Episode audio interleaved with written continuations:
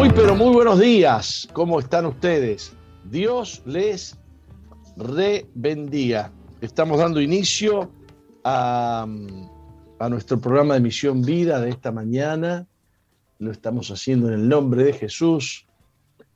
Eh, salimos a través de la FM 91.5 en el dial y emisoras que se asocian, asociadas a este programa, pero además salimos a través de las redes. Soy el pastor Jorge Márquez y esta es la iglesia que Dios plantó en Uruguay para que juntos alcancemos lo imposible. Le doy la bienvenida también a mi secretaria Nati, que está en los estudios de la radio. Buen día, Nati. Muy buenos días, Apóstol. Buenos días a nuestra audiencia. Como usted decía, aquí estamos en los estudios de SODFM. Día lluvioso aquí en la ciudad de Montevideo. Parece ser que estamos cursando los días de, bueno, de, este famoso temporal Santa Rosa. Comento para aquellos que nos están sintonizando desde el exterior, desde, otra, desde, otro, desde, otro país, ¿no? Eh, pero bueno, estamos felices y contentos de poder acompañarles en este día. Estamos ¿Habrá, ¿Habrá sido Santa la doña? Ay, para mí que sí, porque fue muy leve, apóstol. Por lo menos hasta ahora viene siendo muy, muy suave las, las lluvias. No sé en otros departamentos. Bueno, eh, bueno, pero eh, acá en Montevideo en este momento hay una neblina fuerte, un viento frío. Ayer hicieron como 35 grados de temperatura en algún momento. Es bravo, ¿eh? Está, está, el clima vio como está, está bastante inestable. Pero bueno, ya, ya los uruguayos ya estamos acostumbrados, ya sabemos que, agosto, que el mes de agosto es, así. Y que ya conocemos este temporal. Así que estamos bastante sorprendidos porque está bastante tranquila la, situación con este temporal de Santa Rosa, que generalmente se viene con fuertes eh, vientos, muy fuertes. Y bueno. Bueno, pero espere, espere. Todavía no Hay pasó. departamentos afectados hay 13 departamentos afectados por una doble alerta naranja y amarilla emitida por el Instituto Uruguayo de Meteorología. ¿eh? Claro, igualmente yo hablo por eh, Montevideo, pero sí. Persistentes lluvias y tormentas. Em, en zonas de tormenta se podrán registrar lluvias intensas en cortos periodos, ocasional caída de granizo, intensa actividad eléctrica, rachas de viento fuerte. Usted eh, habla solo de Montevideo, ¿no? Claro, yo me estaba refiriendo a Montevideo. Ah, total lo demás que revienta.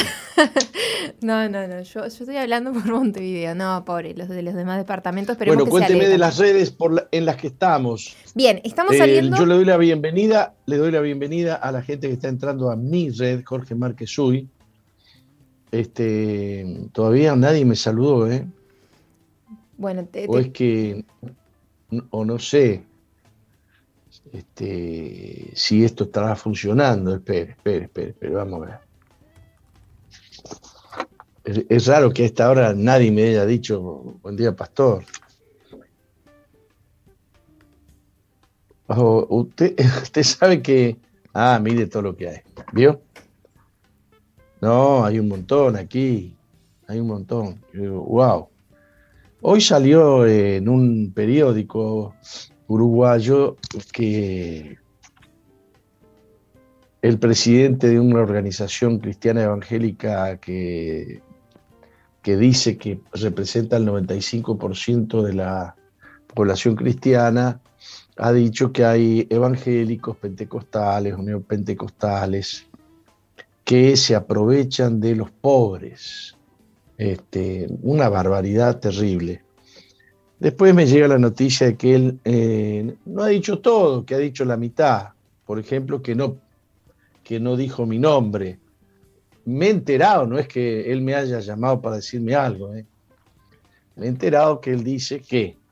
Este, pero la verdad es que este es lamentable. Una vez más se hace el dicho, sí, este, se hace cierto el dicho, ¿para qué quiero enemigos con los amigos que tengo? Bueno, a todos los que están saludando, este, muy buenos días, muy buenos días. Eh, otra vez les tengo que pedir que me digan de dónde me saludan, ¿no? Por supuesto que Carlos, Fabiana, Valdi Casaña están en la estanzuela y, saludan a, me saludan a mí y a, Nati todos los días. Este, y después unas cuantas personas que saludan pero que no dicen de dónde. ¿Usted me puede decir en qué otras redes estamos? ¿Y en qué otras emisoras? Bien, estamos saliendo por medio de preferencia 95.1 en el departamento de Salto, también a través de Piedra Alta 105.5 en Florida, en Radio FM Centro 102.7 en Durazno, Radio Bles 88.3 en San Juan, Argentina. Estamos saliendo por medio del Facebook MBTV Misión Vida 2.0 y también el Facebook eh, SOE 91.5. Y estamos saliendo también eh, a partir de las 4 de la madrugada, ya que este programa se retransmite en ese horario. Te cuento que en el eh, chat del Facebook MBTV ya pasó por acá a saludar. Mónica La Rosa dice buen día, apóstol. Carmen, Karen Farías dice un beso grande, bendiciones. Sandra Barreras dice bendiciones desde Minas. Ediline Godoy desde Brasil te saluda, apóstol. Y, bueno, ya, se están animando a escribir. Muy bien, muy bien. Eh, yo tengo aquí varios, María del Carmen Jiménez, Estela Maris, eh, Patricia Funes, eh, Joana Gladys, Nieves Viera, este, que han saludado a todos, muchísimas gracias. como siempre les digo, avísenle a la gente, a los parientes, a los, a los amigos, a los vecinos, para que sintonicen este, este programa a través de las redes. Jorge Márquez Uy es mi fanpage y usted ya mencionó las otras, ¿no? Así es. Eh, muy bien. Noticias de hoy. El embajador uruguayo en Buenos Aires, eh, Carlos Enciso, confirmó que Argentina abrirá sus fronteras con Uruguay el próximo lunes de septiembre, 6 de septiembre. Lo que se está por saber aún son los requisitos sanitarios. Cuarentena mediante que van a exigir. A mí ya me ha llegado la noticia que si vas a Buenos Aires no podés ir por un trámite. Ustedes saben que mi señora tiene que ir por un trámite, pero eh, no puede hacer el trámite. Se tiene que quedar siete días encerrada y después hacer el trámite. O sea que necesita ir por no menos de 10 días a la Argentina además de las exigencias para volver. Está duro el asunto todavía, ¿eh? Está duro. Este, este lunes 6, Argentina también abre sus fronteras con Chile y con Brasil, agregó, consultado por el ingreso ya habilitado de argentinos a Uruguay que acrediten ser propietarios. Eh, la apertura de fronteras y la posibilidad de que los uruguayos vuelvan a cruzar hacia Argentina preocupa a los intendentes comerciantes del litoral, Salto, Paysandú y Río Negro, por las compras que realizan eh, del lado argentino. Los intendentes de estos tres departamentos le pidieron al gobierno eh, la calle que adopte algunas medidas para mitigar el impacto a la baja de las ventas de comercios del litoral. La diferencia cambiaria entre el peso uruguayo y el argentino favorece las compras del otro lado del río Uruguay. Bien, esto es algo que no se puede evitar. Desde que yo, desde que yo nací, que eh, ocurren estas diferencias cambiarias que hacen que sea más fácil comprar en Brasil o más fácil comprar en Argentina, etcétera, etcétera. Bien. Eh, parece que Twitter está lanzando un modo seguro para frenar el odio en Internet. Cuando usted habla de, usted escucha hablar de odio en Internet es porque quieren frenar toda opinión contraria al lobby gay, a las políticas o a las geopolíticas internacionales que tienen que ver con la ideología de género. Eh, este modo seguro, safety mode en inglés, es una función que bloquea temporalmente siete días las cuentas que usen un lenguaje potencialmente nocivo. Como insulto, claro, si usted dice, eh, yo este, no estoy de acuerdo con el, con la, este, el asunto este de la de, los trans, ya está, ya insultó. ¿Mm? No, no creo en eso. Eh, chao, ya insultó. No, no es que dio su opinión, agredió. Este, comentarios odiosos, menciones repetitivas no solicitadas. Los autores de mensajes considerados nocivos o no solicitados según nuestra tecnología será automáticamente bloqueados. Este, claro. Eh, a ver si también bloquean cuando Irán dice que va a destruir a, va a deshacer, va a aplastar, va a pisotear a Israel. Habría que ver si eso lo hacen, ¿no? Eh, esta nueva funcionalidad había sido ya probada, previamente probada para un reducido número de usuarios, sobre todo mujeres periodistas y otros grupos de personas que sufren a menudo este tipo de abusos. Eh, pero muchos usuarios se quejan desde hace tiempo de que los fallos en la política de la empresa que permiten que los comentarios violentos o discriminatorios sigan siendo eh, visibles en muchos casos. En Francia, por ejemplo, la plataforma fue denunciada por seis grupos antidiscriminación que la acusan de faltas persistentes en el bloqueo de los comentarios odiosos. O sea que está hecho a la medida de los antidiscriminación, que son los que sí pueden opinar, insultar, tirar piedras, defecar en los templos, pintar los templos, las calles, las paredes, eh, estos son los que defienden la antidiscriminación con estos modos violentos y con los insultos terribles. Eso no vendría eh, a ser frenado. Este, eso, eh, eso es muy lamentable.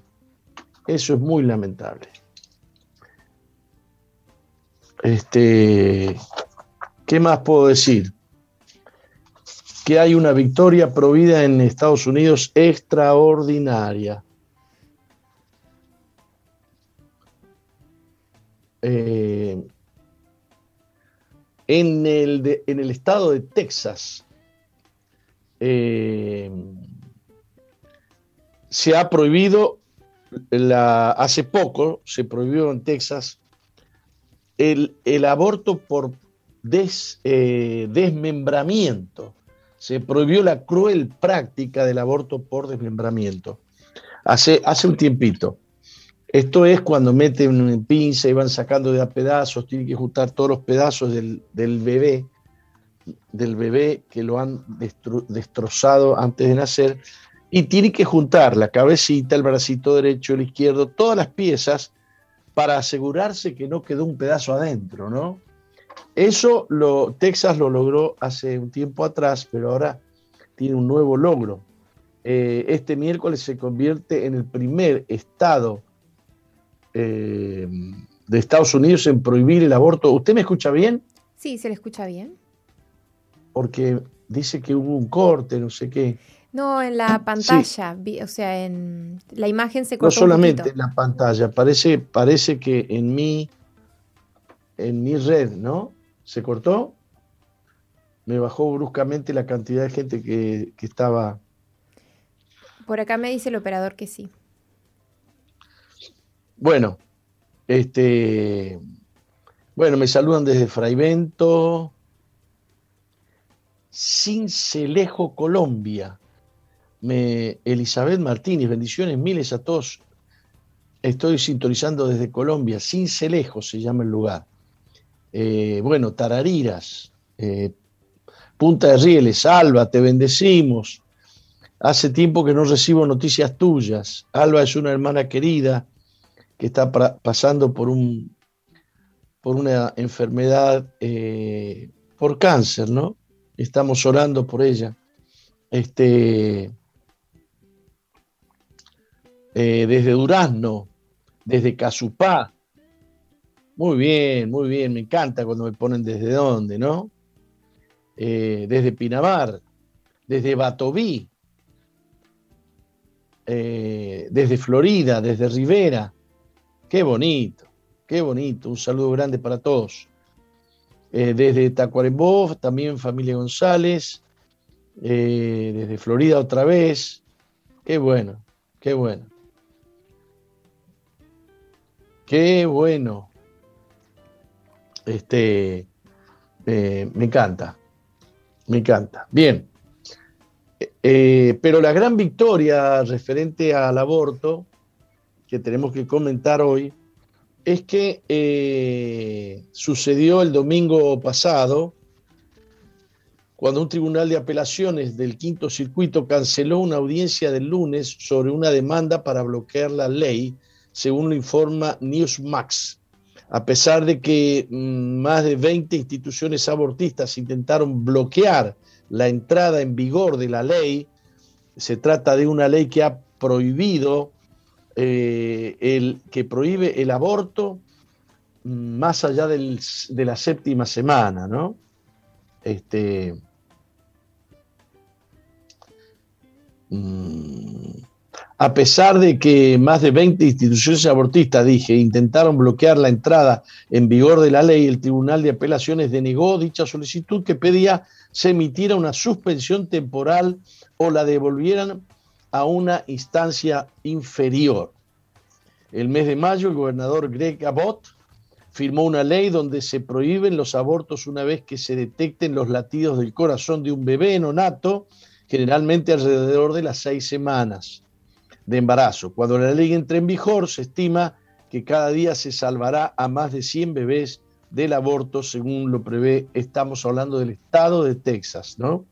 Además de aprobar la ley de latido del corazón, los legisladores estatales también aumentaron el apoyo para ayudar a las madres embarazadas y a los padres y a los bebés, eh, asegurándose que tengan recursos para ayudarlos a elegir la vida. Muy bien. Este, no se trata de exigirle a una madre elegir la vida, pero sí de ayudarlos para elegir la vida qué sé yo, si le das un techo, si le das, no sé, eh, cosas, este, la, la alentás a defender la vida, la vida de su hijo. Este, tenemos que seguir enfatizando el hecho de que la vida es, valiosa, que no vale más la, la, vida de la madre que la del hijo, ni la del hijo más que la madre. Una vida es una vida y es única, y es un tesoro irreemplazable. Eh, no puedes dejar fotocopia, no puedes copiarla. No, no, no, no, no puedes hacerlo. Entonces, este, el derecho a la vida es un derecho fundamental. Eh, algunos discuten si se trata de un derecho absoluto o un derecho mm, relativo, pero bueno, no vamos a entrar en esas discusiones nosotros, ¿no? La Alianza Evangélica de Suiza se opone a la donación de esperma a parejas lesbianas. Suiza celebra eh, referendos cada año en los que la población del país centroeuropeo tiene derecho a decidir sobre todo tipo de cuestiones. No obstante, el voto, matrimonio para todos se llama, ha sido una de las iniciativas legales que ha dado lugar a una conversación social más amplia en los últimos años. Eh, ustedes se acordarán cuando estudiamos en secundaria que eh, en Suiza era, la nación que más, que, había iniciado o que en el tiempo había tenido la forma de democracia más limpia o más pura, ya que las personas mm, votaban, votaban los temas, ¿no? La democracia representativa que tenemos nosotros, donde votamos a uno que nos miente en la campaña y después hace lo contrario de lo que dijo, ¿no? Eh, y nosotros no sabemos cómo hacer para que cumpla lo que prometió. Eh, Suiza, por lo que veo acá, sigue practicando tirar algunos, tirar temas que, eh, que son este, este, que son votados por toda la población, ¿no? Y, la Alianza Evangélica Suiza está promoviendo que no se le done esperma a las parejas que son lesbianas, parejas homosexuales. Eh, bueno, en Afganistán hay cristianos que dicen que están pidiéndole al Señor que ponga ángeles alrededor de nuestras casas. Eh, eso es lo que te queda cuando, cuando bueno, eh, cuando ha pasado lo que ha pasado en Afganistán, ¿no? Se retiró el ejército de los Estados Unidos y hay miles y miles de cristianos que han quedado varados a merced de las decisiones de matar, porque eh, los juicios son de 15 minutos en la calle, los arrodillan en la vereda y le dice, le preguntan si renuncian o no a su fe cristiana, qué sé yo, y los matan ahí mismo.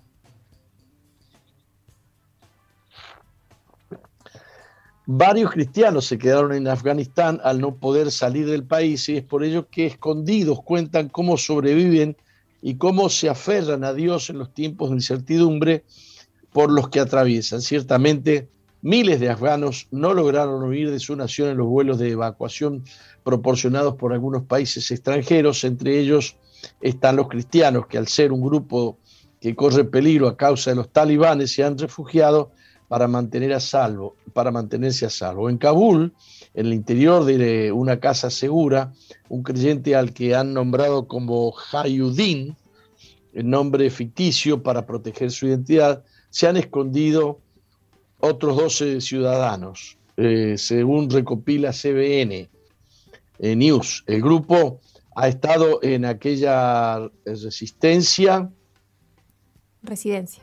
Residencia desde que los talibanes tomaron el país semanas atrás. En una entrevista reciente, este, esta persona eh, y los demás que le acompañan señalaron que debido a que no tenían pasaportes o documentos emitidos por el gobierno estadounidense, no tuvieron la posibilidad de abordar un avión de evacuación. Lamentablemente tuvieron que dejar pasar esa oportunidad y experimentar la sensación de que sus esperanzas disminuyeran mientras pasa el tiempo. Uno de nosotros siempre está despierto durante la noche, siempre caminando y rezando, Así que si los talibanes vienen y, llaman a nuestra puerta, debemos alertar a todos los demás, dijo este creyente al portal de noticias. Sara, una líder cristiana afgana, comentó que tenía planes de predicar, pero con el panorama actual se hace casi imposible. Teníamos muchos planes para predicar el Evangelio con otros hermanos y hermanas, pero luego los talibanes tomaron el control tan rápido, sucedió tan rápido, Ahora que los talibanes han tomado el poder eh, de Afganistán, se eh, empieza a comprobar que sus intenciones hacia los cristianos del país no son las mejores. Como el pueblo de Israel, miles de afganos atraviesan el desierto como en el éxodo bíblico para huir de los talibanes, dice una noticia promocionada por Biblia Todo. Luego de que las naciones que eh, brindaran ayuda dejaran de enviar vuelos de evacuación, los afganos que quedaron en el país decidieron que no se quedarían a sufrir la represión talibán, por lo que muchos están caminando por el desierto en busca de un refugio seguro. Miles de ciudadanos afganos están caminando largas horas por los desiertos de su país en un evento parecido al éxodo al estilo bíblico para escapar del gobierno de los talibanes, impactando impactantes imágenes, imágenes revelan la sorprendente escala de migración masiva que recorre las zonas áridas, simulando un río interminable de personas que acuden desesperadas a las fronteras de Irán y Pakistán. Mire que huir a Irán, mire que huir, huir a Irán, donde también los matan, ¿no? Se especula que muchos de estos migrantes intentarán hacer su viaje hasta Europa, haciendo una caminata de aproximadamente mil millas, esto es mil seiscientos kilómetros, a través de Irán y a través de Turquía. El viaje que se está registrando tiene sus inicios en Nimruz, la provincia menos poblada del país, ya que la misma se encuentra cubierta mayormente de desiertos y montañas. Eh, voy, a orar ahora mismo por Afganistán. Voy a orar ahora mismo por los tanto los musulmanes perseguidos como los cristianos perseguidos. porque hay musulmanes que no son de la línea de los talibanes. Y a estos también los matan. Estos también son herejes eh, para, para los talibanes. Padre querido, venimos delante de tu presencia a orar por estas miles, estos ríos interminables de personas que están vagando por el desierto. Padre Santo, acompáñalos, Padre amado. Eh, líbralos, Padre, en este, en este tiempo difícil. Sopla tu Espíritu Santo, Señor, y fortaleceles, fortaleceles y renuévales, Padre. Líbrales, Señor. Te lo pedimos en el nombre poderoso de Jesús. Te lo pedimos en el nombre poderoso de Jesús. Tú eres el juez de toda la tierra, Señor. Juzga tú y mira. Te pedimos desde el cielo, te lo pedimos en el nombre bendito de Jesús. Amén. Amén. Muy bien. Shmita es un término hebreo. Agricultores de Israel dejan descansar la tierra durante un año. Usted sabe que en la Biblia una de las ordenanzas de la ley era cada siete años, cada seis años, el séptimo es eh, se deja descansar la tierra. Es una práctica ordenada en la Biblia y que hasta el día de hoy la, practican eh, agricultores de Israel, dejar descansar la tierra por un año. Se trata de darle respiro a los campos, pero también es una prueba de fe. Ciertas innovaciones permiten cumplir el precepto bíblico y ayudar a cerrar brechas sociales. Ben Rosenberg dejará descansar su granja orgánica durante el año sabático. Es, el año sabático. De ahí viene, se escucha siempre año sabático. Sabático significa séptimo significa el séptimo año. ¿eh?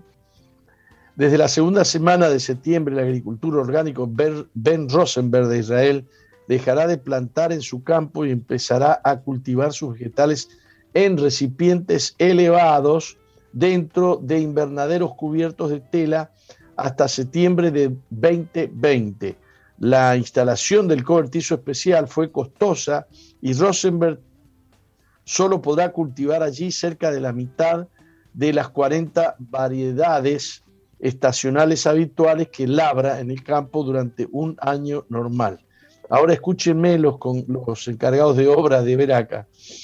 Un hombre que planta 40 variedades de mm, hortalizas o plantas cada año. Eh, y Uruguay está lleno de gente de campo que que no planta por si llueve, que no planta por si sopla el viento, qué sé yo. Lo que ocurre es que en el año 5782 del calendario judío, que comienza con la puesta del sol del 6 de septiembre, es un año sabático para la tierra, ya que, según la Biblia, cada séptimo año en la tierra de Israel es una Shemitah, una liberación, ¿no? Esto, esta información viene de Aurora Digital, que es un medio israelí.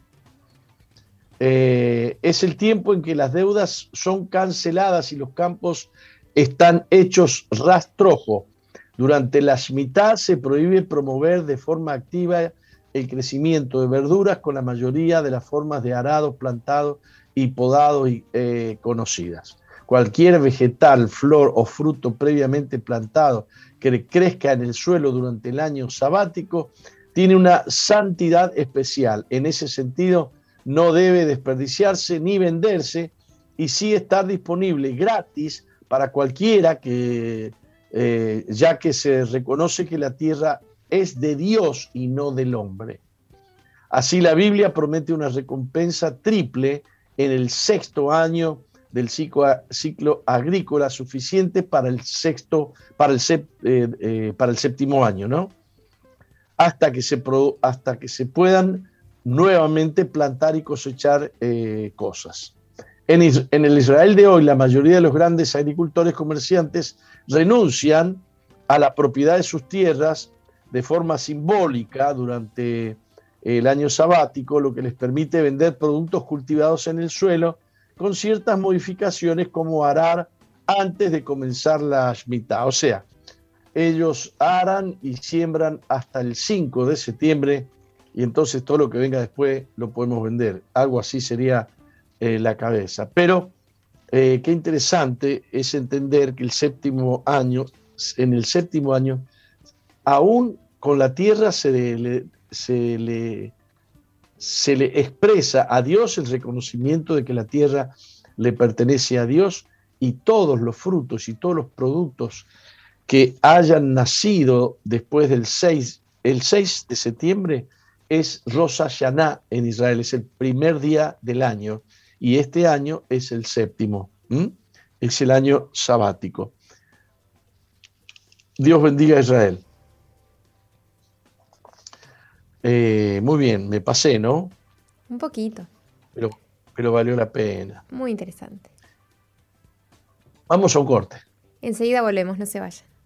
No cambies la sintonía.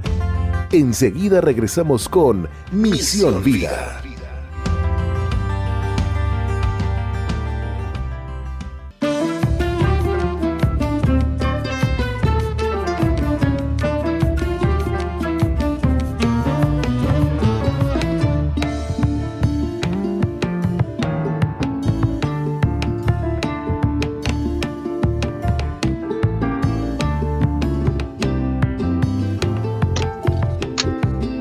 Bien, continuamos con Misión Vida, Nati. ¿Cómo, ¿Cómo está la cosa por ahí? Bueno, le cuento. Tenemos que avisarle a la gente que nos sigue habitualmente que el lunes próximo, que es lunes 6, que en el calendario judío es eh, primero de año, primero de año del año judío. Eh, entiendo que estamos en el año 1781. Comenzaría el, próximo lunes, lunes 6.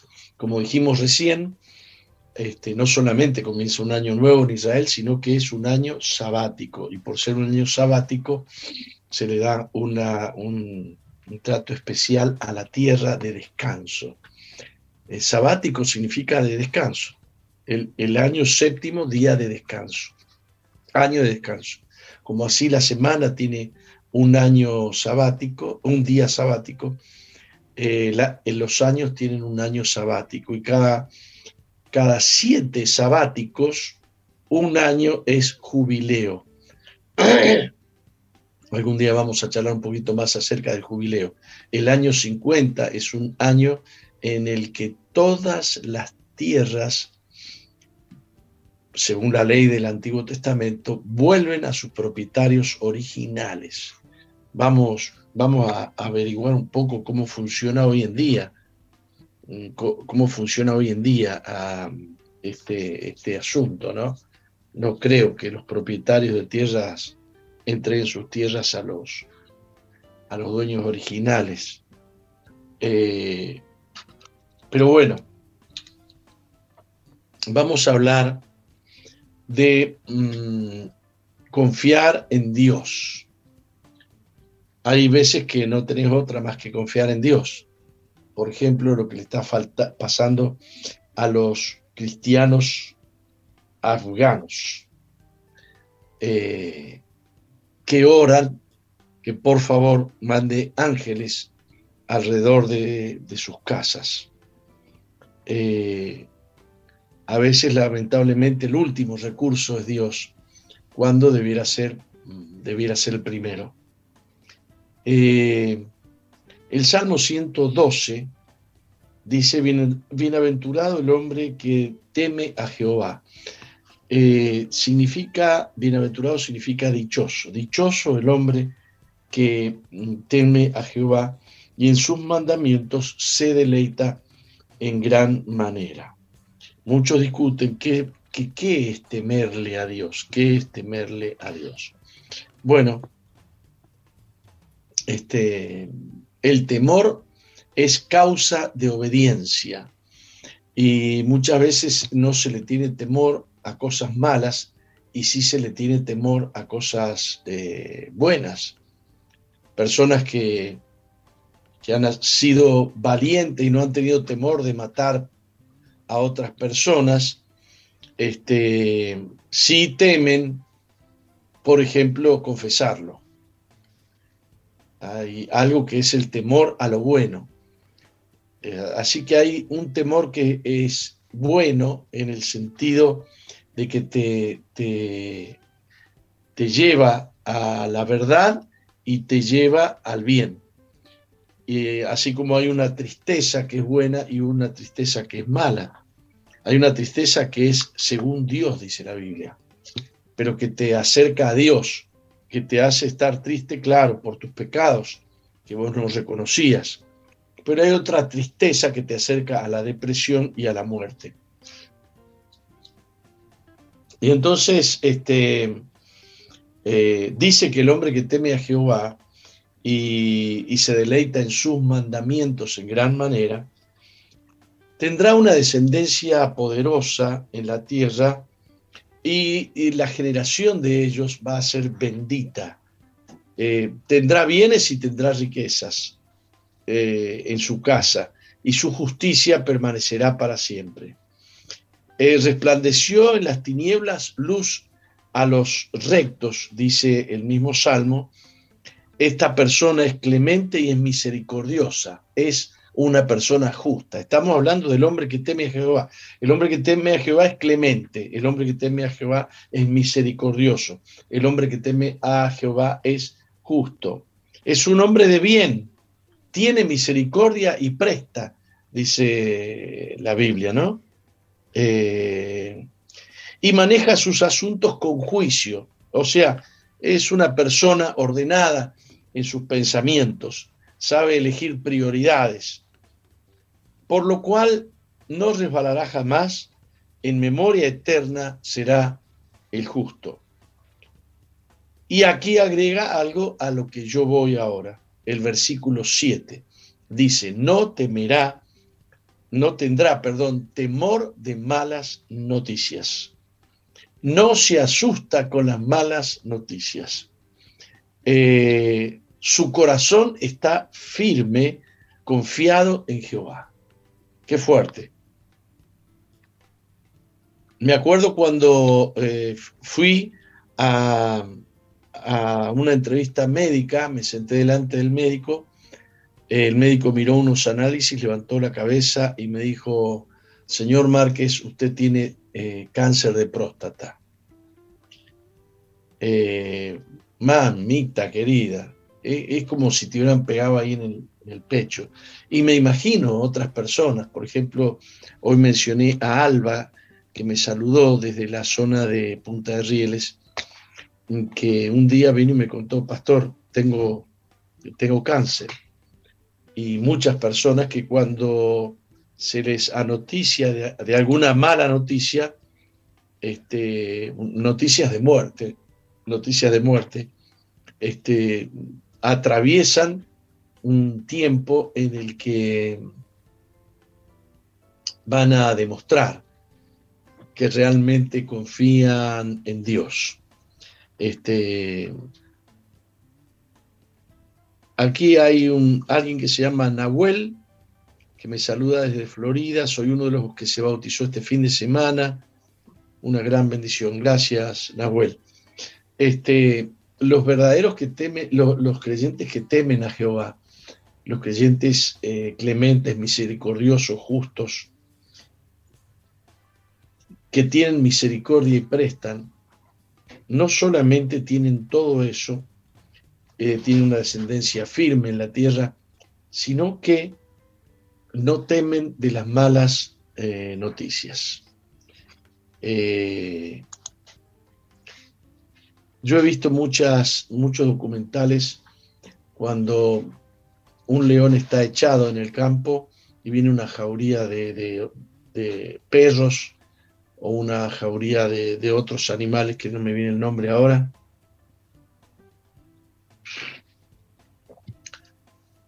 Y no se inmuta, y no se inmuta. El león es un animal eh, que, que no tiene miedo que al menos es difícil que se le pueda, se le pueda ver, ¿no? La fe es el remedio para la condición de tristeza. El Señor, por su espíritu, pone en calma, sosiega la mente, pone serenidad y ahuyenta el temor relativo a las malas noticias o el temor relativo al futuro o el temor respecto del presente. Entonces, dice este pasaje de la Biblia que el que teme a Jehová no sufre de esos otros temores. Parece que la confianza del Señor trae una calma especial a la mente. Usted sabe que la mayoría de nuestros estados de ánimos se mueven en función de los pensamientos que se apoderan de nuestra mente. ¿Te ha pasado que no podés librarte de algún pensamiento? No podés dar vuelta dentro tuyo los pensamientos. Este, y no podés sacártelo, una traición que te hizo alguien, o, algún problema laboral, o, algún, o te echaron del trabajo, y no podés sacarte de, de, tu cabeza el estar pensando en eso y el temor que te viene de que no encuentres trabajo, que no puedas pagar la cuota, que esto y que lo otro, ¿no? Dice la Biblia que el hombre que teme a Jehová no tiene esta clase de temores, no tiene temores respecto del presente ni tiene temores respecto del futuro. No tendrá temor tampoco de malas noticias. Dice, asegurado está su corazón no temerá. Qué lindo poder hablar de esto, ¿no? La firmeza del corazón de la que habla el salmista, eh, hay que practicarla. No se trata de creer en esta o en aquella promesa, sino que es una condición general de confianza absoluta, plena e imbatible en Dios. Esta, esta es una frase de, Charles Spurgeon. No se trata de creer en esta o esa promesa del Señor, sino que es, es un estado de bienestar que es una condición general de confianza plena e imbatible en nuestro Dios, que en el momento más oscuro, más difícil, eh, más eh, conflictivo, tu corazón está asegurado tus pensamientos están en Dios. No te afloran los pensamientos que producen temor o tristeza, te afloran los versículos bíblicos que vos los conocés, los dominás. Por eso hablo tanto yo de que los cristianos deben leer más la Biblia. Cristiano que me estás escuchando, tenés que leer más la Biblia, tenés que aferrarte a la palabra de Dios en este tiempo en que muchos van a caer. ¿eh? Eh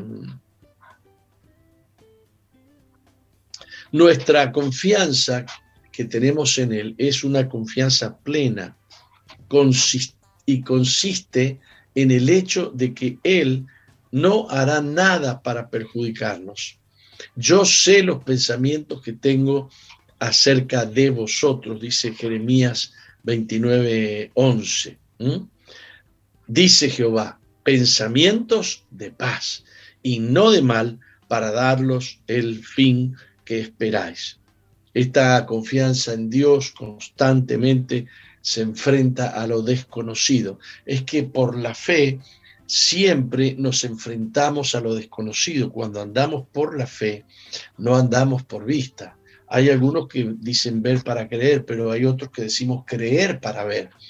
Entonces nos, nos, enfrentamos a lo que no se ve, creamos lo que no se ve por causa de nuestra fe, nos enfrentamos constantemente a cosas que no hemos visto y eh, caminamos por caminos donde no hemos caminado. así es la fe, la fe es la certeza de lo que se espera y la convicción de lo que no se ve. ¿Cuántos de ustedes me están escuchando atentamente? Eh, enfrentamos constantemente lo desconocido, como también enfrentamos lo conocido. Ya sabemos que fulano es así. ya sabemos que este gobierno, ya sabíamos que este gobierno iba a tomar tal o cual decisión. Sin importar lo que mañana pueda suceder, nuestro Dios es el Dios del futuro, es el Dios del mañana. Estamos resueltos a confiar en el Señor, no importa lo que venga en el futuro. Nuestra confianza no está puesta en el futuro, nuestra confianza está puesta en el Señor. ¿Cuántos dicen amén? Amén. Ah, ni siquiera la secretaria dijo amén. No, yo dije sí. No la escuché. Sí, sí, amén. Se ríe, pero yo no la escucho. Ay, mire usted, ¿sabe qué? No me puse el coso. ¿Cómo el la voy a operador me decía, seguramente le faltan los auriculares. Usted me está... No me ponían ni un cartelito a mí. Yo había dejado tirado el micrófono en otro lado. ¿Ahora se escucha bien? Ahora usted me escucha bien.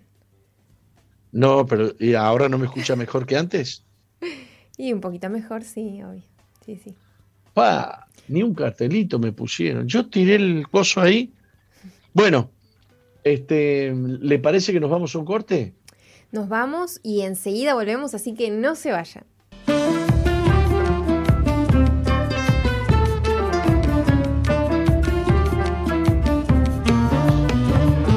Muy bien, continuamos con Misión Vida. Felices de compartir con ustedes un día más. Felices de estar unidos a ustedes a través de las redes y a través de, eh, de, la, de la radio.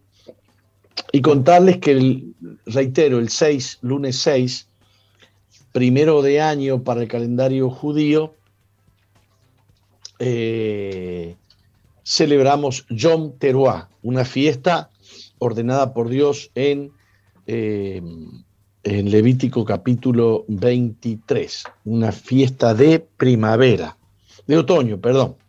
Nosotros entramos en primavera, pero eh, Israel, que es donde se escribió esto, entra en otoño. Hay tres fiestas ordenadas por Dios en otoño. La primera es Yom Teruah, eh, y refiere a trompeta.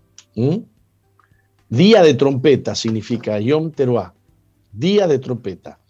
Y eh, en el Nuevo Testamento lo va a encontrar como la gran trompeta, o con voz de trompeta, con, de trompeta, con voz de arcángel, con voz, voz de Dios. Eh, se refiere a un día extraordinario. Las fiestas ordenadas por Dios son fiestas eh, estas fiestas que vienen, que son tres, anuncian eh, o profetizan hechos del calendario de Dios que no se que, que incursionan en el, en el calendario del hombre. Porque Dios anuncia su calendario tiene que ver con eventos que Él ha profetizado, hechos que Él ha anunciado desde el principio que van a suceder. Y esta sucesión de hechos marcan el devenir de la historia de la humanidad. Vendrá un día en que eh, eh, le llama la final trompeta, aparece también en el Nuevo Testamento como la, a la final trompeta. Eh, no estamos acostumbrados a entender que estas terminologías del Nuevo Testamento se corresponden con las fiestas judías. Jesús y sus discípulos participaban de estas fiestas. Eh, y aún el apóstol Pablo de, dejaba un viaje para venir a Jerusalén a participar de las fiestas en las que había que viajar a Jerusalén. Eh, por ejemplo, creo una, si no, me, no, no mal me acuerdo, él quería llegar para Pentecostés, quería llegar. Pentecostés es una de esas fiestas. Que, en, en, en, el hebreo es Sukkot, la, la celebración de Sukkot.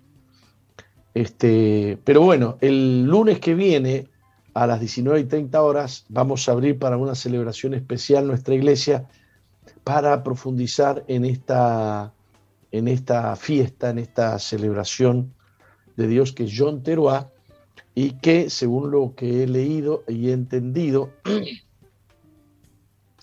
hace, eh, hace mención o hace relación con la trompeta mm, final, la última trompeta. O sea, va a haber un último John Teruá.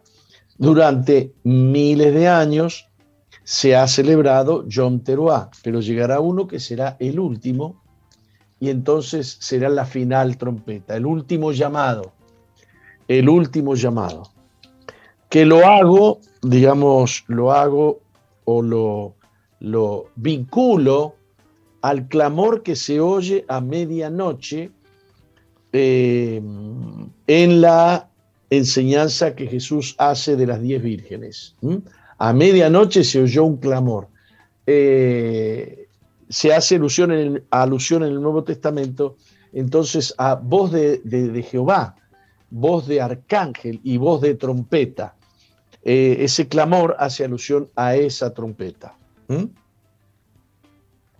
es muy importante, es muy importante que estemos al tanto de que estemos al tanto de esto. Los invito, los invito, vengan el lunes a la iglesia. Anótense con sus pastores, con sus líderes, para tenerlos en, el, en la base de datos, ya que se, cuando viene mucha gente se hace complejo estar anotando ahí en la entrada a todos los que vienen. Así que, por favor, anótense ya mismo, llamen al 095-333-330, que es otra manera que ustedes pueden usar para poder quedar inscriptos. Dije, no es 095-333-330. Eso dije. Sí, sí, está bien el número. 095-333-330. No me lo ponen en pantalla, escúcheme. ¿Estarán escuchando o no?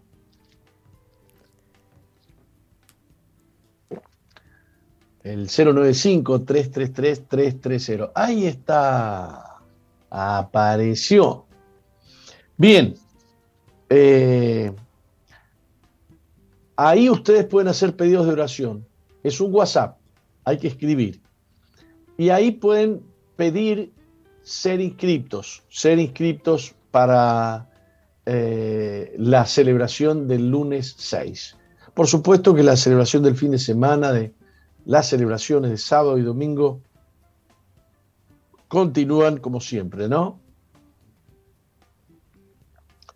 Tengo un pasaje eh, de la Biblia que está en Ezequiel capítulo 20, versículo 14 Actué a causa de mi nombre para que no se infamase a la vista de las naciones ante cuyos ojos los había sacado. Eh, complejo el pasaje, ¿no? Actué a causa de mi nombre. Dios tiene un problema con nosotros. Él se identifica con nosotros. Él se identifica con los pecadores. Él se, él tomó forma de siervo y se hizo se hizo de carne y hueso y se hizo siervo y se hizo obediente hasta la muerte y muerte de cruz. Pero sucede que esa identificación de Dios con el hombre, este, yo no sé si te ha, te ha pasado a vos de prestarle la firma a algún pariente, a algún amigo, y que tu nombre quede destrozado porque no pagó y tenés que salir vos a limpiar tu nombre, ¿no? Salir a limpiar tu nombre pagar la deuda que te generó otro porque vos, vos te identificaste con él a tal punto que le prestaste la, eh, la firma. El, el, el identificarse de Dios con los hombres les suele causar tremendos problemas porque su nombre es infamado, su nombre es ensuciado por causa del testimonio de, algunos que diciéndose creyentes, que diciéndose cristianos, eh, lo dejan mal al Señor. Algunos eh, predicamos en el nombre del Señor. Dios nos libre de estar predicando lo que a nosotros se nos antoja, porque cuando predicamos en el nombre del Señor, Estamos usando su nombre. Dios está a punto de hacer algo nuevo y glorioso. Esta cosa es nueva, más allá de un avivamiento. Nosotros oramos por un avivamiento y que mucha gente se salve, bien, pero Dios hará algo a favor de su propio nombre para que su nombre no sea ensuciado, pisoteado y vilipendiado por los cristianos o los no cristianos. Llega un momento en que Dios determina por su palabra que su nombre ha sido pisoteado de tal manera y metido en un barro tan abominable y han contaminado a la iglesia eh, que él debe levantarse y defender su nombre ante un mundo que está perdido. Yo les digo hoy que Dios lo hará. Ezequiel 36, capítulo 21 al 38, yo le había pedido a, Mónica un pasaje que no me lo ha traído. ¿A dónde está ahí? 36, eh, 21, pero yo estoy en Ezequiel. ¿Me lo, me lo marca? 36, 21 al 38. ¿Mm? Dice, espere que tengo la Biblia aquí, la voy a poner aquí. Eh, ¿Qué dice? Pero he tenido dolor al ver mi santo nombre profanado por la casa de Israel entre las naciones a donde fueron. Por tanto, di a la casa de Israel, así ha dicho Jehová el Señor, no lo hago por vosotros, oh casa de Israel. Así que hay cosas que Dios hace por nosotros, los pecadores, pero hay cosas que Dios hace por, su, por defender su nombre. Eh, sino por causa de mi santo nombre, el cual profanasteis vosotros entre las naciones a donde habíais llegado, y santificaré mi grande nombre, profanado entre las naciones, el cual profanasteis vosotros en medio de ellas, y sabrán las naciones que yo soy Jehová, dice Jehová el Señor, cuando sea santificado en vosotros delante de sus ojos es, eh, es extraordinario, es un pasaje largo. Sería muy bueno que los que me están escuchando lo noten. Ezequiel 36 del 21 al 38. Hay algo que Dios no va a dejar así nomás suelto. Es su gloria, es su poder, su señorío. Eh, la Biblia dice que eh, el Padre le dio al Hijo un nombre que es sobre todo nombre y que toda rodilla se doblará y toda lengua confesará que Jesucristo es el Señor para gloria de Dios Padre. Por un tiempo Dios permite que se hable de Él, que se lo ensucie a Él, pero Dios va a limpiar su nombre. Dios mostrará su gran poder. Él mostrará que realmente es el juez de toda la tierra. Él demostrará realmente que es el Todopoderoso. El hombre está muy agrandado. El hombre está muy este, envilecido. El hombre está deseando ser Dios todavía desde Edén, pero solamente Dios es Dios. Yo Jehová, este es mi nombre, y a otro no daré mi gloria. Dice Isaías capítulo 42, versículo 8, yo Jehová, este es mi nombre, y a otro no daré mi gloria, ni mi alabanza a esculturas. O sea que van a ser avergonzados terriblemente los que oran a las esculturas, los que invocan las esculturas, los que hacen sesiones para pedir a ciertos poderes, le llaman espíritus o le llaman, bueno, qué sé yo espíritus de muertos. Eh, y entonces Dios dice, wow, estos se creen que, esta, que estas cosas de madera, de yeso, de piedra, tienen poder, pero yo no le voy a dar mi gloria a nadie. Yo no voy a permitir que nadie sea glorificado. Yo no voy a permitir que el poder de algún demonio, de algún gobernador o principado, sea honrado. Llegará un día que todos reconocerán que yo soy Dios y que no hay Dios fuera de mí.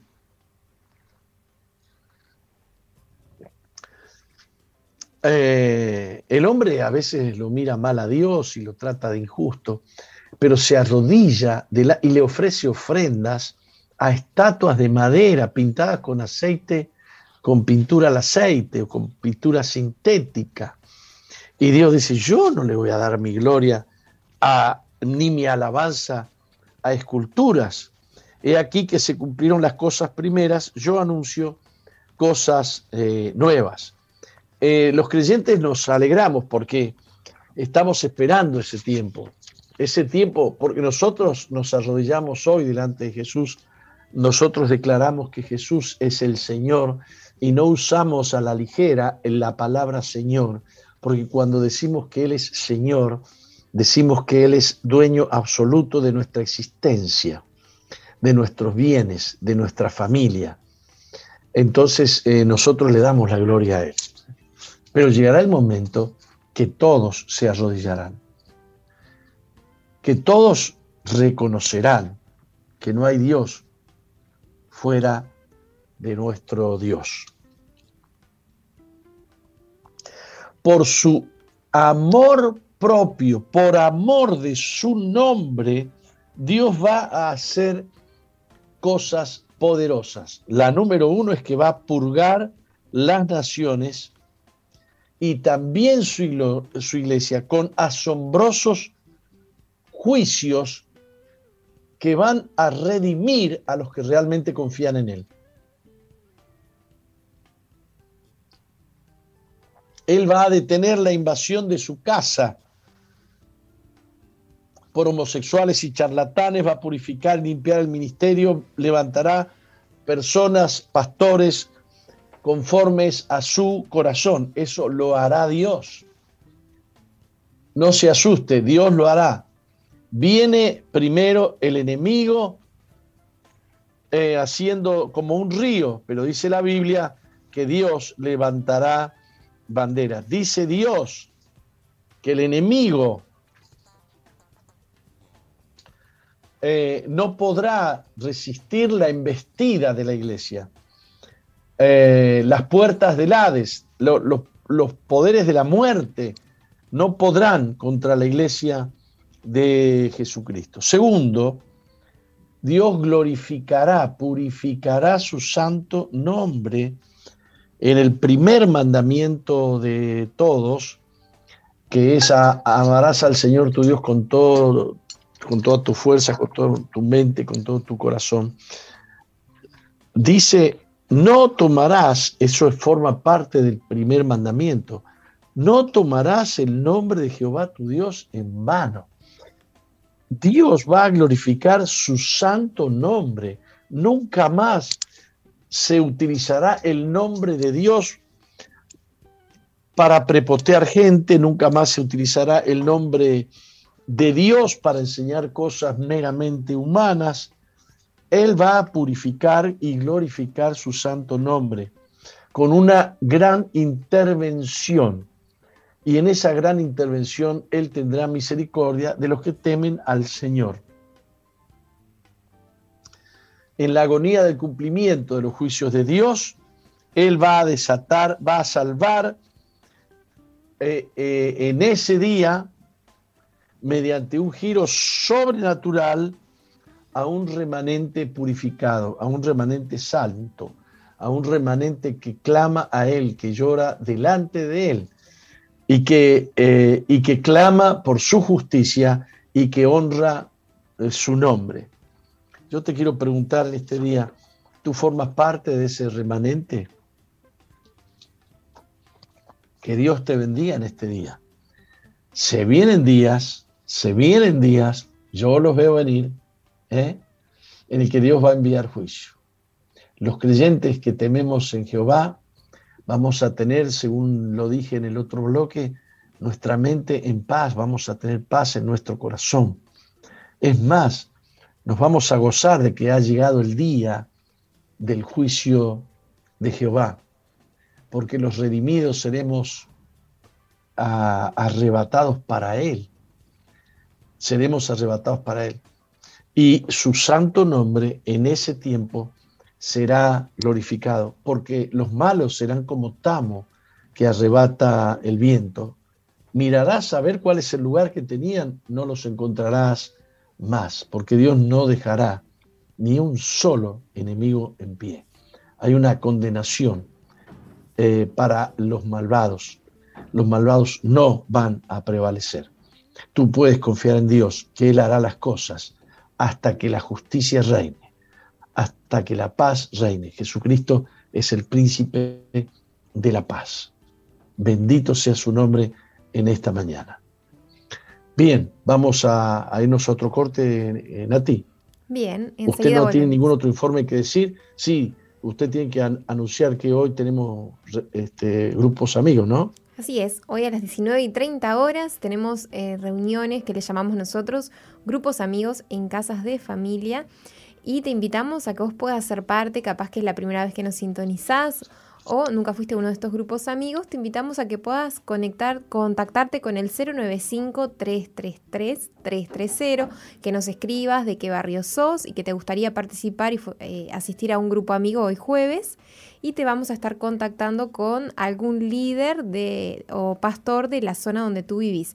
Y si ya asistís a nuestra iglesia Misión Vida, puedes comunicarte con tus líderes o con tus pastores para poder asistir a un grupo amigo.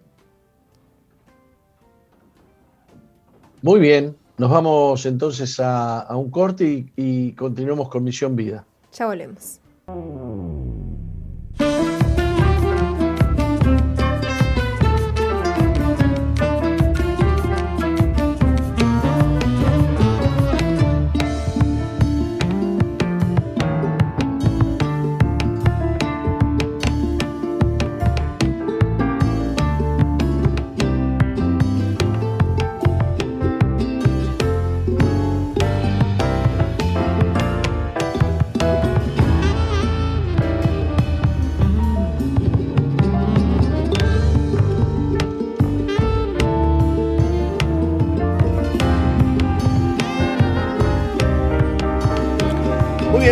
Con Misión Vida. Me gusta mucho esta música que estábamos escuchando, Nati. Muy buena música. Dígame la banda, dígame el nombre.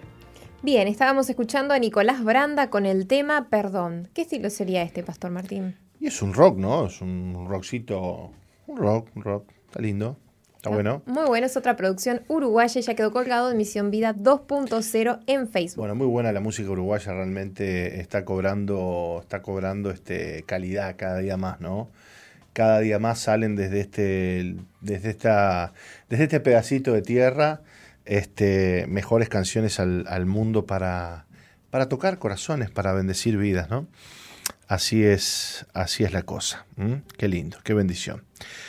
Bueno, muy bien, Nati. Eh, le cuento, por si usted no sabía, este, o se había olvidado, que hoy es jueves.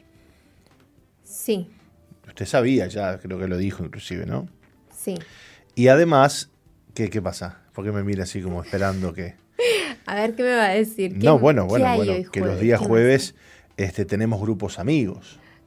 Lo acabé de anunciar en yo, yo lo sé, yo lo sé, yo lo ¿Y de sé. qué me olvidé? Yo la estaba escuchando, la estaba escuchando. Yo lo sé, yo lo sé. Simplemente recordar. Sí. Recordarle a la audiencia que este, los jueves tenemos grupo amigo. ¿eh? Ah. Nada más. Muy bien, está buenísimo. Usted quedó, usted quedó pensando, a ver, ¿qué más? Qué, qué, más había? No, no, no, no, estuvo bárbaro, estuvo bárbaro que usted dijo, simplemente añado, sumo a lo que usted dijo, este, y animo a la gente a que se congregue en un grupo amigo, que vaya, que asista. Eh, los, grupos amigos forman parte de nuestra, de nuestra iglesia desde ya hace muchos años, muchos años.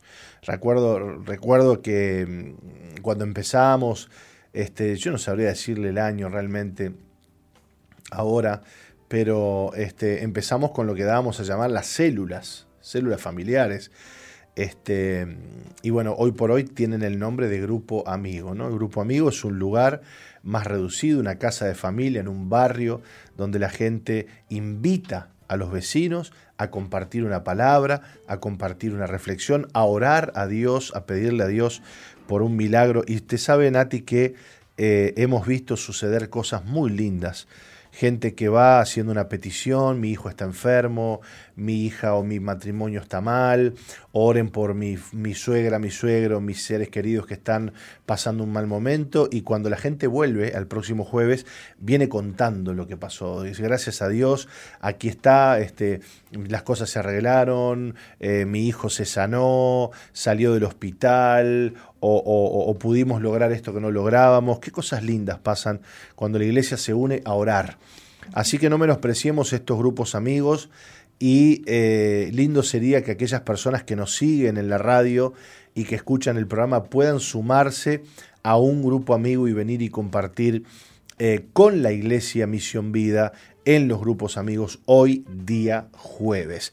Seguramente, seguramente en algún lugar cerca de tu barrio hay un grupo amigo de nuestra iglesia. Si vos no sabés dónde, no sabés dónde tendrás un grupo amigo cerca, podés comunicarte al 095-333-330, repito, 095-333-330 y allí podés eh, preguntar vía WhatsApp dónde queda el grupo amigo más eh, cercano a tu casa y ahí te van a estar este, contestando y te van a estar diciendo, mira, te queda tal lugar, te queda tal otro, eh, y para que puedas ir. Generalmente los grupos amigos se hacen alrededor de las 18, 18.30, 19 horas más tardar, y dura una hora el grupo amigo, Nati, una horita, donde se cantan algunas alabanzas, se comparte la lección del día, se, levanta una ofrenda y se oran por las necesidades y ese es el grupo amigo.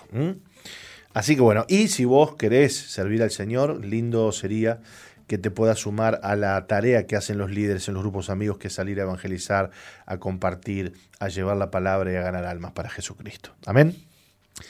Bien, eh, díganos quién va a estar con nosotros, Nati, porque yo no tengo el testimonio de hoy, no sé por qué, no lo tengo. Nos acompañará desde el departamento de Rivera, Jean Lucas González, con solamente 25 años, nos va a contar de dónde Dios lo sacó.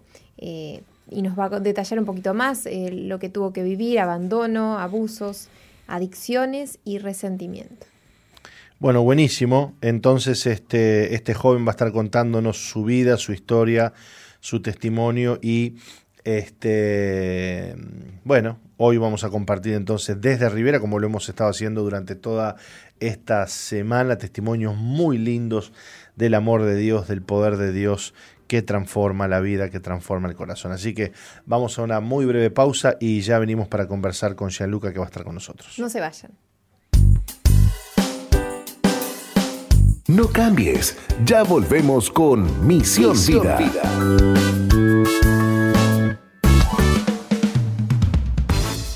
Sigue al apóstol Jorge Márquez en Twitter e Instagram arroba Jorge Márquez, Uy. Y suscríbete al canal de YouTube Jorge Márquez. Jorge Márquez.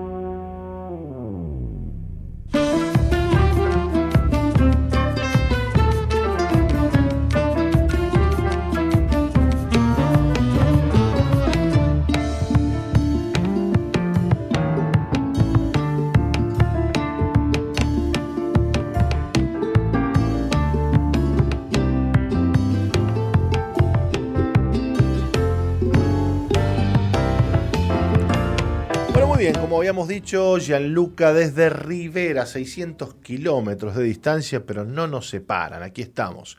Gianluca, bienvenido, ¿cómo estás? ¿Será que está?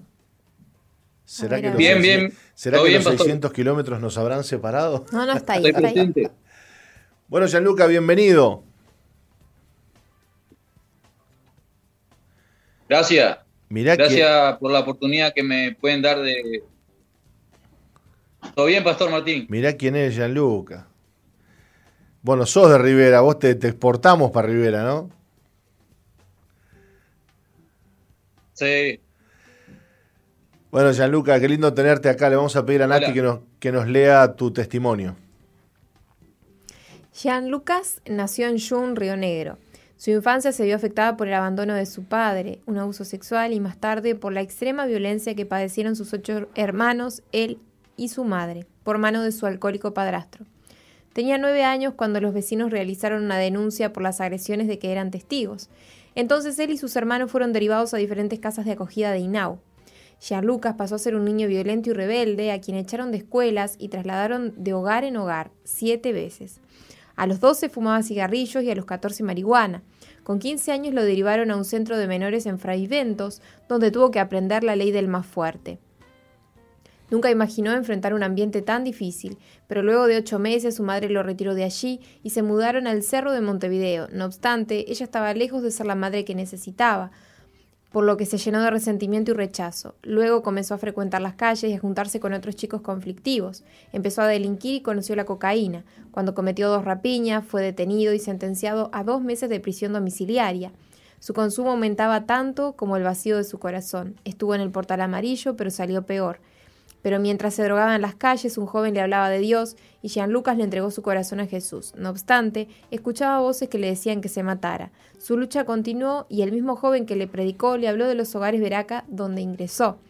Hace tres años tomó la decisión de permanecer en Cristo. En el hogar conoció el valor de la familia, el amor de Dios y el perdón. Hace siete meses que vive en Veraca la vid de Rivera, donde Dios lo sanó de tuberculosis.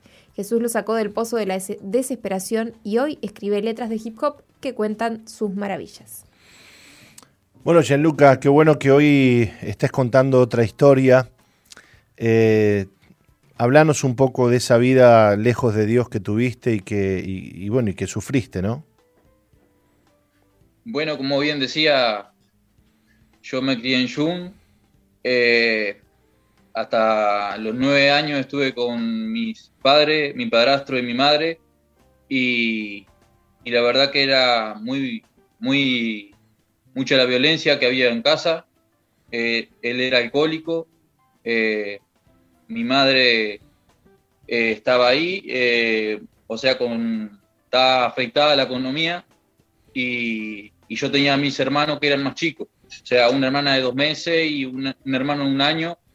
Y, y bueno, estábamos eh, viviendo esa situación de violencia y, y bueno, hasta que llegaron eh, los vecinos, hicieron la denuncia y, y fuimos a dar a- al INAU, ¿no? Eh, eh, mi padrastro nos maltrató a mí a mi hermano, eh, era muy violento, nos pegaba porque sí, eh, él llegaba, eh, no hacía diferencia porque yo y mi hermano y otra hermana más eh, éramos de diferentes padres. Claro. Y, y entonces, te escucho. Sí, sí, que claro, y, dije. Y entonces, eh, él hacía diferencia entre mis hermanos, porque habían eh, hijos de él, ¿no? Y, y bueno, hasta que hicieron la denuncia los vecinos y eso, y él no ponía, él, él no ponía balde ¿viste? de 20 litros de, de agua y nos sumergía a mí y a mi hermano eh, para, ¿viste? No, para no poder respirar, ¿viste? Y, y nos ponía piedrita en la rodilla, ¿viste? Nos encerraba en una, en una pieza. Y ahí nos trancaba todo el día. cualquier cosa. Qué fuerte. Tortura. Claro.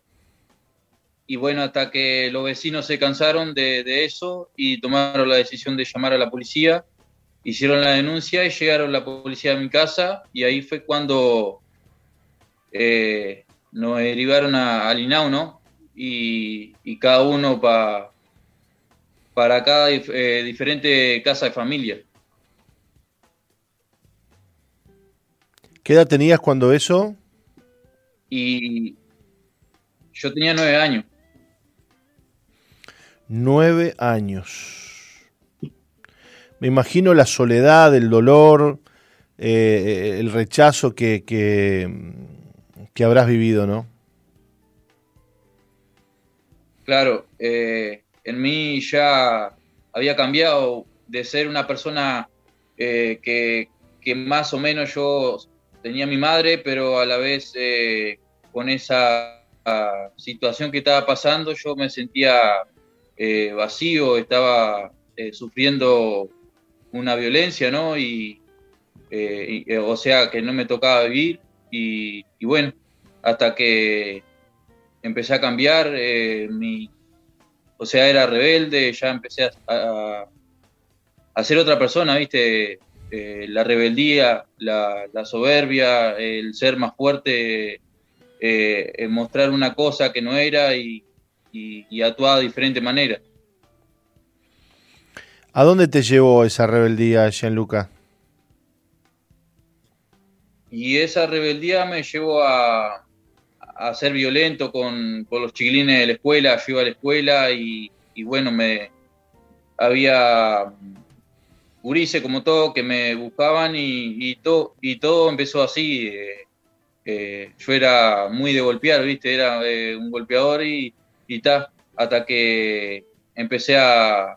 Bueno, mi madre, me acuerdo que que me ella fumaba y yo me acuerdo que empecé con, los 12 años con el tema del consumo del tabaco y iba a la escuela y fumaba tabaco. Eh, yo le mentía a, las cuidadoras que me, cuidaban y, bueno, y era para fumar un tabaco eh, a la salida de, la escuela, ¿no? Y, y se cansaban de mí en la escuela porque yo era muy violento, ¿viste? hasta llegaba a pegarle a la maestra y todo, por el tema de, de, bueno, de lo que me había pasado, ¿no? Y yo era, con lo que me mostró mi padrastro, yo lo mostré hacia lo demás. ¿Qué es lo peor que llegaste a hacer eh, eh, en tu vida? ¿Eh? ¿Qué es lo peor que llegaste a hacer en tu vida, herido? y llegué a, robar, a delinquir, eh, llegué a, ser violento con, lo demás. Eh, muchas cosas que, bueno, que como cada ser humano pasa, de, bueno, de, vivir algo que no te toca vivir. Y bueno, y a mí me, tocó vivir eh, el tema de, del INAU, de, de estar con otros chiquilines que, yo no conocía, de, del rechazo. Eh, yo siempre estaba solo, siempre eh, no estaba con, no había nadie alrededor mío, siempre estaba en, un rincón, bueno, viviendo esa, esa, angustia, ese dolor y, y Y hasta que empecé a ser más fuerte, era más, no tenía como, digamos, sentimiento, era duro y, y, y yo ya me, veía otra persona y entonces empecé a ser peor todavía. Y hasta que de Jun me derribaron eh, hasta Freivento y Freivento era, era, no era un hogar, digamos, abierto, era ya un hogar de, menores. Y entonces me tocó vivir una parte de que, bueno, yo no, no, tenía por qué entrar ahí, pero ta, me tocó. Y ahí habían más eh, jóvenes, pero más violentos. Y yo llegué con 14 años y, bueno, me tuve que hacer. Eh, me dijeron que si yo no me paraba de mano, que me la iban a dar. Y, bueno, hasta que me tuve que, enfrentar con eso, con, los tigres, ¿no? Qué duro, ¿no? Porque eh, todo el sistema, digamos, penitenciario, eh, no, no es un lugar de, mejora, de aprendizaje, de rehabilitación, no. Es como que vos llegás con un nivel de violencia y ahí adentro, en vez de bajarlo al nivel de violencia, lo tenés que subir. Claro, eh, en sí, o sea, el amor eh, yo no lo sentía, porque para mí yo lo veía así y lo veo así, de, bueno, hoy en día lo veo así y, y es tal cual. ellos cobraban un sueldo por tenerme a mí y, bueno, eh, yo realmente no recibía el amor, eh, el consuelo, me sentía, o sea, solo, no había nadie que estaba allí conmigo en esos momentos. Y, fue así, ¿no? La, la, historia. Qué fuerte. ¿Cómo estás hoy? ¿Qué, ¿Qué ha hecho el Señor en tu vida, querido? Y lo primero que me, que me dio de su amor, que Él me llenó ese vacío, esa soledad, esa angustia, eh, me ha cambiado la rebeldía, eh, hoy soy una nueva persona, Él me ha sanado, me ha libertado de, de la muerte, yo consumía para matarme, para quitarme la vida, y Dios me libró de todo eso. Y quiero decirle a aquellos jóvenes que, están pasando esta situación que Dios es real y que Dios existe, que Él es el camino, que Él es la vida y que Él es la salida que cada joven y cada eh, persona que se sienta sola, que se sienta triste, que Dios está allí, que, Él está con cada uno de ellos. Te agradecemos mucho que hoy hayas contado tu historia y con 25 años, no sé, pienso en todo lo que Dios tiene para vos por delante, ¿no? Eh, no desaproveches este tiempo tan lindo que estás viviendo y que tenés la oportunidad ahí en Rivera, en el hogar, en el anexo de Misión Vida, crecer, ¿no? Transformarte en un siervo de Dios y y que Dios pueda usar ese talento que Dios te ha dado para llegar a los jóvenes que tanto necesitan. Claro. Y Él me ha sanado, me ha dado esa sanidad eh, y la verdad que Él es muy, bueno, Dios es bueno y me llevó 12 meses en curarme. Yo estaba mal, estaba eh, flaco, eh, estaba delgado y, bueno, Dios hizo la obra en esa, en esa oportunidad, Dios me sanó. Y, bueno, es todo, Pastor Martín. la verdad que le, doy las gracias porque, bueno, poder contar eh, esta bendición, ¿no? Que, Dios nos permite de, poder ser de bendición para aquellos que, la necesitan y, escuchar eh, bueno, que, Dios cambia y que Dios es real. Sí, Señor. Te damos gracias a vos por haber estado con nosotros, por compartir tu historia, tu vida, y nos alegramos mucho contigo y bendecimos a la audiencia que ha estado con nosotros acompañándonos y que puedan eh, tener fe, creer que Dios cambia vidas, que Dios transforma corazones, que Dios hace la obra, así que aquellas personas que nos escuchan, que sepan que así como Dios cambió el corazón de Gianluca, puede cambiar tu vida también. Nosotros hasta aquí nos vamos despidiendo, Nati. Esto ha sido Misión Vida para las Naciones en este día jueves. Mañana a las 11 de la mañana estaremos de regreso por estos medios, como siempre, a través de SOY, a través de emisoras asociadas. Así es. Hasta mañana.